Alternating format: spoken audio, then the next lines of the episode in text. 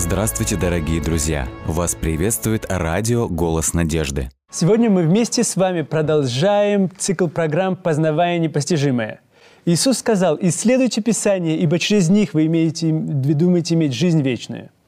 А они свидетельствуют обо мне. Мы вместе с вами, Артур Артурович, изучаем картину Бога. Кто же такой Бог? И мы пытаемся познать его и постичь сквозь призму Священного Писания. И сегодня мы продолжаем наш, наш цикл в книге, книге «Исход». Вторая книга Моисея, книга «Исход». Мы на прошлый, на прошлый, прошлый раз мы вместе с вами говорили о том, насколько уникальна книга «Исход», где существует всегда избавление. И только за избавлением следует уже завет, или же, как мы говорим, закон и скиния. Результат следующий. И сегодня мы вместе с вами поговорим о завете, об этом завете. Завет и скиния. Ну что ж, что же интересного или что же особенного можно увидеть в этом в этом завете. Да, мы э, в прошлый раз начали говорить о том, что книга, быть, э, книга «Исход» состоит из трех частей. Угу. Э, некоторые э, делят ее на четыре части. Угу. Но если внимательно посмотреть, третья и четвертая часть, они, в общем-то, представляют э, единое целое. Угу. Итак, первое, самое, э, э, с чего начинается книга, после того, как повествуется о том, что э, Яков вошел со своей семьей э, в Египет, Затем о том идет сообщение, что они весьма-весьма размножились.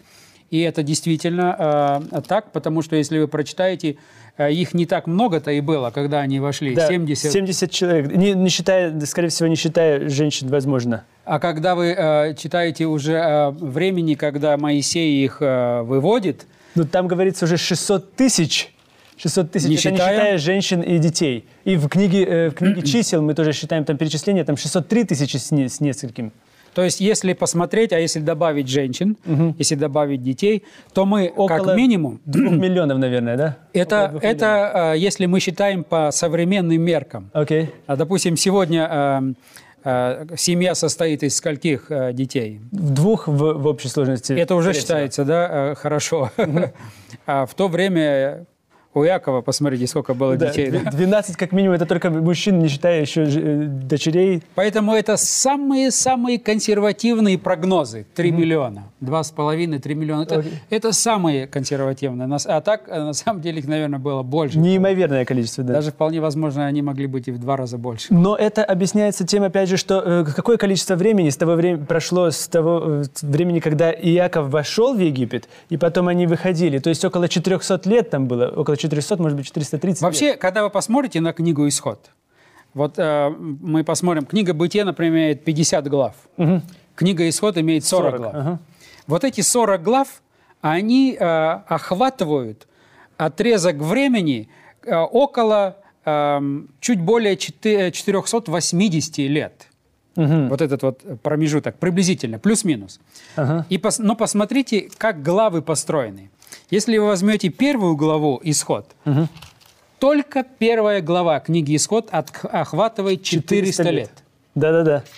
400 лет, да. Затем, если вы посмотрите э, со второй главы по 15 главу 21 текст. 40 лет еще, да? 80 лет. А, 80. 40 лет – это тогда, когда Моисей был в пустыне. А, простите, он вырос, потом 40 лет он был в пустыне еще. Совершенно верно. 80 лет. 80 лет, да. Затем с 15 главы 22 текста по 19 главу второй текст угу. три месяца описывается. Всего лишь три месяца? Несколько глав описывают три месяца. То есть вы можете себе представить, первая глава охватывает период 400 Около 400 лет. лет ага. А затем мы имеем с 15 по 19 несколько глав описывают только три месяца. А, последняя... а с 19 главы 3 стиха угу. и по конец 40 главы мы имеем 11 месяцев. 11 месяцев. То есть вы представляете? Один год, ага. Целый год описан в половине, половина, половина, книги. половина книги.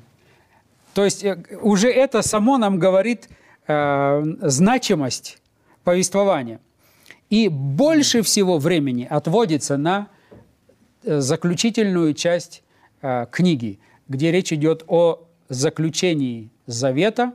Угу. Это закон Божий, и это строительство скинии, значимость скинии и служение в скинии. И завершается облаком Божиим над, над скинией. Слава Божия Присутствует. присутствует среди э, его народа. То есть это уже о многом э, говорит. Мы в прошлый раз начали говорить о том, что книга начинает свое повествование с избавления, призвания и избавления. Господь демонстрирует, и мы чуть позже это увидим, демонстрирует, кто Он. И вот в этом споре между богами Египта Да-да-да. и Богом Израиля происходит практически демонстрация того, кто есть истинный Бог. Независимо от того, что у них было много богов, один бог, лучше один бог, который всесильный, чем множество богов, которые чуть-чуть сильнее в своих сферах.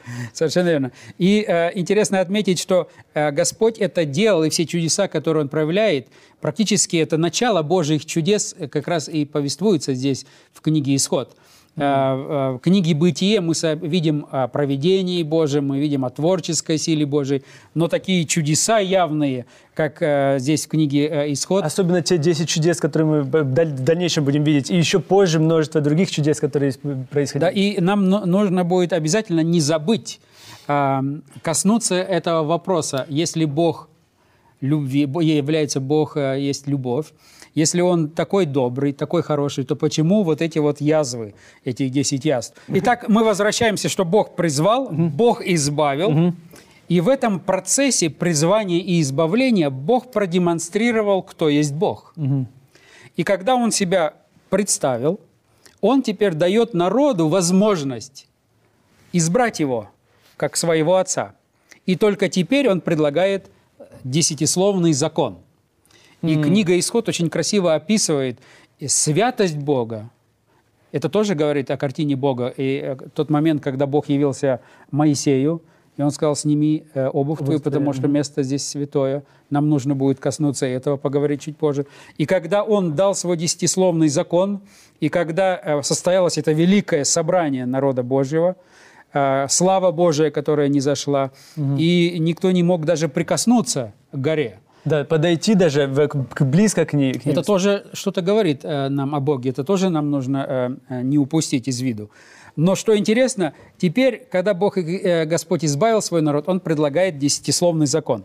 И уникальность книги «Исход» в том, что она содержит в себе отрезочек Священного Писания, который написан не человеком, А самим Богом. а самим Богом. Перстом Божьим. Совершенно верно. Это, этого упустить нельзя. Вы представляете, если мы возьмем всю книгу, все Да-да, священное писание, от бытия до книги Откровения, здесь содержится лишь только в книге Исход то, что написано рукой самого Бога. Это 10 заповедей. И насколько же все-таки освящена, значит, эта книга, если само присутствие Бога освещает, так слова Божьи освещают не только книгу Исход, но и также все Священное Писание, так как это слова Совершенно верно. И далее очень интересно, что когда Господь предложил десятисловный закон, то закон является отображением Божьего характера. характера. Каждая зап- заповедь нам что-то говорит о Боге, о Его характере, каков Он. И когда этот закон озвучивался на горе и впоследствии был передан Моисею, начертанный рукой самого Бога, то там все находились в святости и трепете, и в страхе. Ну, боялись, так же, как Иакову боялся в книге Бытие, верно. так же, как Моисею боялся и закрыл свои глаза тогда, когда он видел этот куст, так и они же тоже боялись в страхе и в трепете. Здесь так много интересного, э, и не хочется упустить нашу мысль, но э, вот здесь тоже на эту деталь, которую вы, э, которую вы коснулись, очень важно. Бог вначале является, как мы с вами рассматривали в прошлую нашу передачу, а- а Иакову.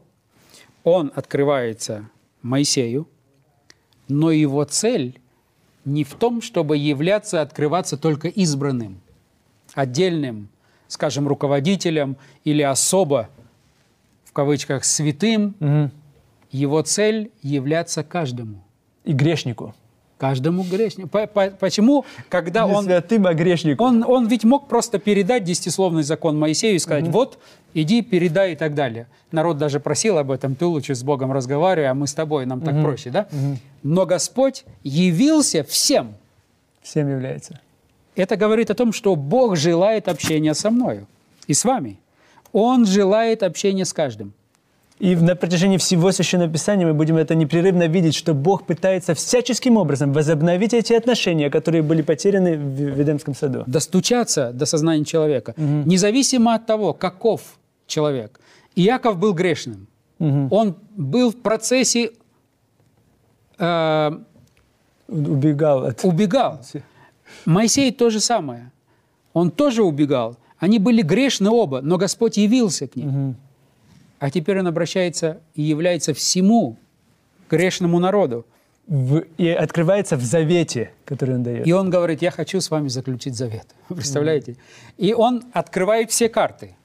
Он говорит, вот мой характер. Он открывает свой характер через 10 заповедей. Каков Бог? Вначале он продемонстрировал, каков он, кто Бог, каков он.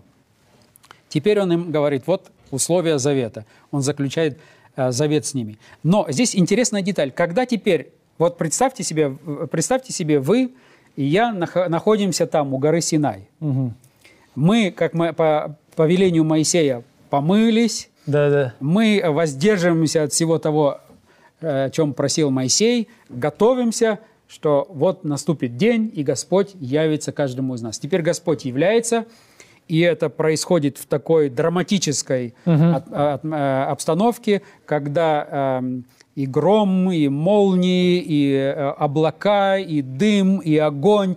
То есть эм, Бог использует тот путь, который, или тот язык, который что-то говорит человеку. То есть, если бы он явился сегодня мне и вам, он, может быть, избрал бы другой путь. Но когда, мы, когда он является эм, вот этому э, народу, который Он представляется... говорил на их языке. Э, Да, это рабы, которые знали только язык силы.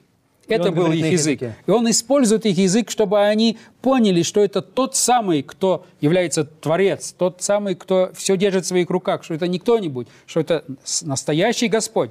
Он обращается к ним. То есть Бог может говорить в сильном урагане и в бушующих ветрах, но в то же самое время Он может говорить еще и в дуновении ветра легком. Да, и Он потому- может говорить на нашем языке. Потому что у Бога цель – достучаться до моего сознания. И Он будет использовать тот язык, который мне понятен и То доступен. Иногда Он может говорить во снах, иногда Он может говорить в каких-то событиях, и через других людей Он может говорить, иногда через телевидение Он говорит. Может, конечно, он может. Но что интересно, теперь посмотрите. Когда народ видит святость Бога и трепещет перед святостью Бога, настолько трепещет, что даже просит Моисея, лучше ты говори с Богом. Вы помните это? Да-да. Но что интересно, сразу следующий момент. Книга «Исход» описывает строительство скинии, святилища, жертвы. Это э, кровь М. это решение проблемы. То есть, когда мы стоим перед Богом, святым, а, перед Его святостью, мы понимаем, что мы ничтожны. Мы понимаем, что мы не можем заслужить ни спасения, ни прощения. Мы грешные, ничтожные э, в этом смысле. Но тут же Господь предлагает нам выход и говорит, что выход через святилище. Э, Вот здесь значимость святилища очень-очень э, важна. Во-первых, э, нам нужно тоже отметить следующее, что вот то, как построена книга «Исход», этот же пример часто используют и новозаветные писатели. Например, апостол Павел, когда он пишет послание к римлянам, Да-да-да. он Призвание. вначале, прежде чем он использует повелительное наклонение, он использует изъявительное наклонение. Он описывает, каков Вы- Бог, что Господь нас простил, что Он нас принимает просто так даром, что эм, мы э, э, спасаемся через веру. И э, описывает, каков Бог, каков его план спасения. И только лишь после этого он говорит, когда вот это все Господь сделал, Он ожидает от вас. Теперь он переходит на повелительное наклонение. То и вы же будьте. Будьте. Точно так же и построена книга «Исход». Господь проявил себя, явился, Господь э, избавил народ, Господь все это сделал, а теперь Он говорит, теперь на основании того, кто я есть, на основании того, что вы меня знаете, на основании того, что вы можете мне доверять, теперь живите, если вы хотите со мной отношения, живите в соответствии вот с этими положениями. Но это то же самое, что происходит и в жизни любого человека, когда он принимает решение следовать за Иисусом или принимает решение быть с Богом. Первое – это призвание, когда Господь призывает, или я, я, мой отклик на это призвание, это ключевое, ключевым является, наверное. Потому что эти люди тоже, они могли бы э, сказать, нет-нет-нет, нам никуда не нужно выходить из этого рабства. Господь их призывает, Он говорит, я вам даже избавителя даю. Вот, пожалуйста, принимайте это, идите вместе за мной. Следующий этап избавления, когда мы избавляемся от того греха, рабства греха или еще каких-то других вещей, которые нас тяготеют к этому земному. И в конце концов Господь говорит, а сейчас я хочу с тобой заключить завет. Да, и когда Он заключает со мной завет, и Он мне говорит, но я знаю, что ты упадешь. Угу. А, и для этого существует скиния. Но вот я тебе предлагаю выход и в этом случае. Да. То есть Господь все предусматривает для человека. Он делает все возможное для того, чтобы человек мог получить Невероятно, спасение. просто невероятно. Просто невероятно, что мы, мы что мы открываем вместе с вами вот в книге «Исход». Следующее, на что хотелось бы обратить внимание, мы все еще как бы говорим о, построении, о структуре mm-hmm. этой книги. А, интересно отметить, что когда мы а, рассматриваем первую главу, мы уже говорили с вами, что она охватывает очень длинный хронологический угу. отрезок времени, 400 лет. Угу. Когда вы посмотрите на первую главу и сравните ее со второй главой, здесь нечто очень похожее. Во-первых, нет упоминания Бога, угу. нет упоминания активности, вмешательства, деятельности Бога на протяжении, казалось бы, продолжительного очень отрезка времени. Если вы посмотрите на первую главу, здесь упоминание о Боге только в связи с повивальными бабками – с акушерками. Угу. И то там говорится о том, что они, повивальные бабки, боялись Бога. Да, и за сие Бог... Да, и они поэтому не хотели убивать этих младенцев. Э, да, и 20 текст. «За сие Бог делал добро повивальным бабкам». То есть в конце вот этого 400-летнего угу. отрезка времени говорится, упоминается имя Божие. Затем, когда вы переходите ко второй главе, угу. такая же ситуация. То есть мы имеем очень продолжительный отрезок времени. Практически мы имеем э, здесь э, не один десяток лет. Нет упоминания имени Божьего. И только лишь в конце... В 24 тексте, да? Совершенно. «И услышал...» «Бог стенания их, и вспомнил Бог завет свой с Авраамом, Исааком и Яковом. И увидел Бог сынов Израилевых, и презрел их Бог». Совершенно верно. То есть о чем здесь нужно э, сказать? Значит ли это, что Бог молчал на протяжении 400 лет? Значит ли это, что Бог молчит в нашей жизни тоже? Вы представляете, очень часто, когда мы э, беседуем с людьми современными, угу. они говорят, вот когда смотришь на библейских героев, взять того же Авраама, где мы очень четко видим, что Господь являлся ему. И Господь ему говорил, встань, выйди из Ура угу. Халдейского. Затем он ему говорит, а теперь иди туда, сделай то, то есть мой аргумент будет следующим. Им было гораздо легче, потому что с ними Бог общался лицом к лицу, можно сказать. И э, сегодня люди говорят, если бы Бог мне сказал, я бы тоже сделал. Я бы тоже сделал. Угу. Но Бог мне не говорит. Но интересно отметить, что когда мы возьмем жизнь любого библейского героя, в том числе и э, жизнь Авраама, и мы ее разложим хронологически, угу и посмотрим, когда, в какой период времени Господь открывался и общался с ними, то мы увидим, что между этими общениями проходят годы, иногда десятки, десятки лет. Угу. Значит ли это, что вот между явлениями, между откровениями Бога, Бога нет в жизни этих героев? Нет, совершенно нет. То же самое происходит здесь почти что 400 лет происходят, описаны они в одной главе, и за этот промежуток времени вообще нет упоминания Бога. Только в конце этого периода упоминается, что Господь благословил, благословлял повивальных бабок, потому что они боялись его. Угу. Значит ли это? Или когда говорится о Моисее, тут такие события происходят. Да, Посмотрите, тут э, Моисея хотят убить. Всех да, младенцев всех убивают. убивают. Народ э, находится в таком рабстве, в угнетении. А угу. где Бог? Ну да, Бог все равно там же, как мы видим. Здесь Бог все равно здесь. Просто Он, может быть, не говорит так, как нам бы хотелось этого. Да, когда мы читаем книгу «Исход», мы будем видеть, э, что даже тогда, когда Бог, казалось бы, э, не вмешивался в историю человечества, угу. Он активно готовил план. Он был тут. Угу. Это большой урок для нас сегодня, потому что очень часто верующие люди и неверующие люди современные наши соотечественники, Они живут и говорят о том, что, ну, где Бог, если мне вот так вот плохо? А Если Бог есть, если Бог э, добр, то почему Он не вмешался? Вот э, почему происходит то, почему происходит это? Где Бог? Этот вопрос, как раз книга «Исход» э, его тоже касается. Книга «Исход» показывает, что даже в тот момент, когда, казалось бы, если мы представим историю человечества как действие, происходящее на сцене, даже когда вам кажется, и вы не видите Бога на сцене, Самый драматический момент. Бог за сценой творит историю, и Он здесь. Точно так же, как э, этот художник, один из художников отобразил следы на песке. Вы помните, это очень известное, когда говорится о том, человек молится и говорит, Господи, что происходит? Когда э, мне хорошо, и я смотрю на свою жизнь, я вижу две Д- пары две пары следов, следов. Мои и твои. А когда я прохожу через страдания, Только вдруг ты один. исчезаешь. Почему такое происходит? И человек недоволен. И так на самом деле иногда нам кажется и происходит в реальности. А Господь ему отвечает, как это показано в этой картине, Я нес тебя на руках в этот совершенно верно. «Дитя мое, я брал тебя на руки». Этот- Все правильно, поэтому ты и видел одну пару следов.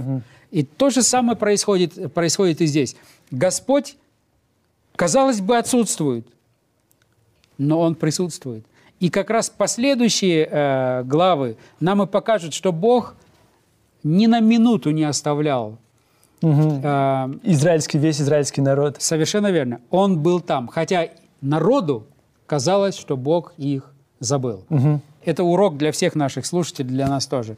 Никогда не поддавайтесь вот этим вот э, нашептыванием дьявола, что Бог тебя забыл, что ты э, достаточно грешен, ты недостаточно свят, ты недостаточно праведен, поэтому ты не можешь рассчитывать на то, что Бог будет вмешиваться. Бог тебя забыл, ты Богу не нужен и так далее.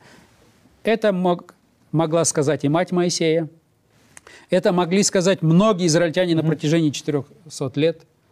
Но это лишь уловки дьявола. На самом деле картина выглядит совершенно по-другому. То есть даже во время того, в то, время, когда нам кажется, что мы находимся в рабстве полностью, что у нас ничего просветного нет, что нас только со всех сторон окружает только зло, все равно мы должны помнить и знать, что существует тот, который может быть, как вы сказали в, театре, может быть за сценой, но он управляет всеми теми же процессами. Совершенно верно. И это очень важная деталь. Э, В нашу э, в следующую передачу мы коснемся очень интересной темы, которая тоже открывается в книге «Исход». Это э, темы великой борьбы. Борьбы между добром и злом, между Богом и дьяволом.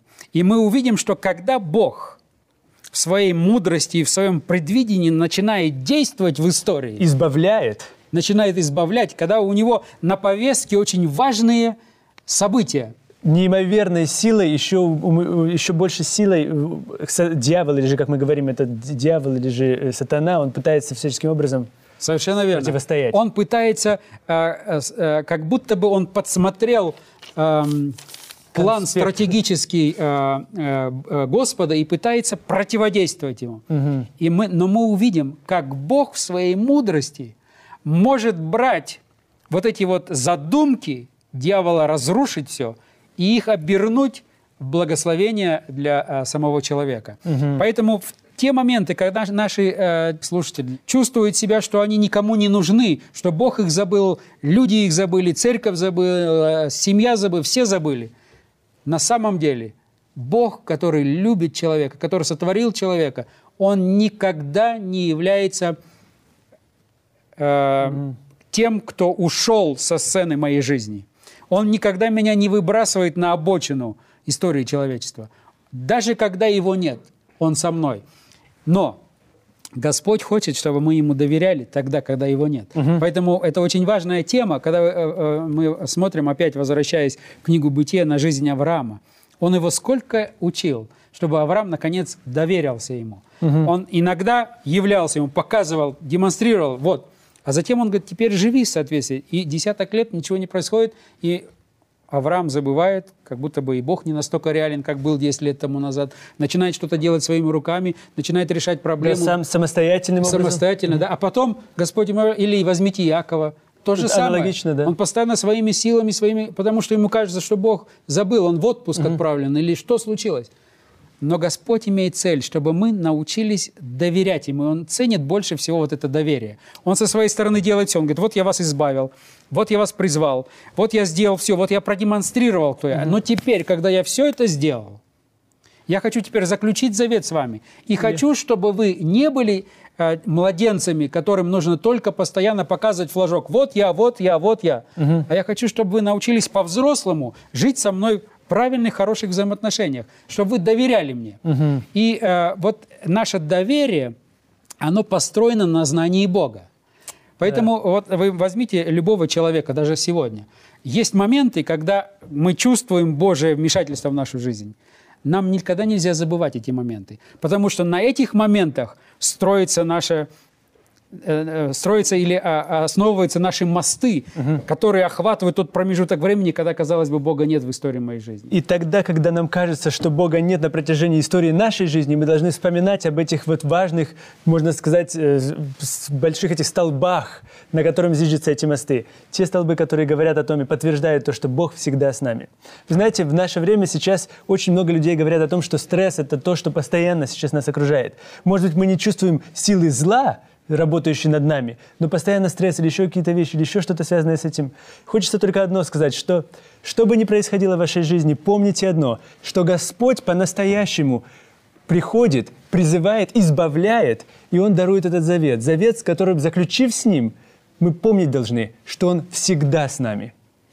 И также хотелось бы, чтобы вы помнили, что не хлебом одним будет жить человек, но всяким словом, исходящим из уст Божьих.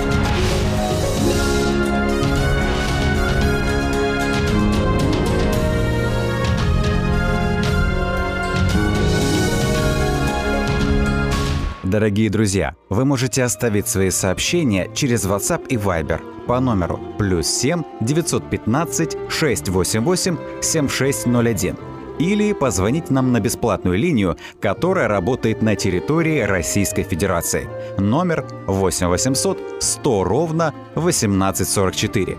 8 800 100 ровно 1844.